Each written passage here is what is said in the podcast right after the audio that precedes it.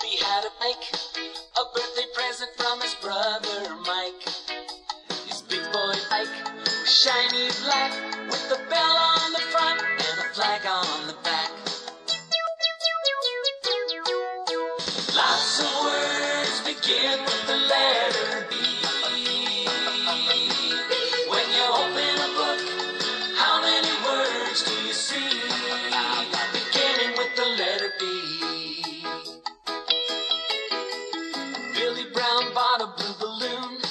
Gave the balloon to his pet baboon. He named his pet baboon Babette. They became best buddies from the day they met.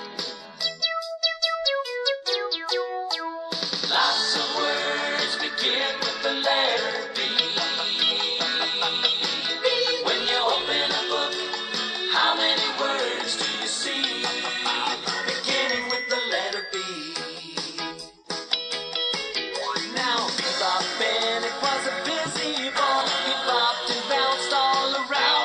around with boogie, woogie, break dance, and do ballet. Wow!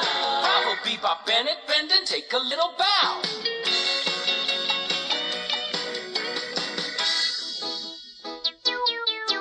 For breakfast, Beth and Betty would bake baskets of biscuits and bagels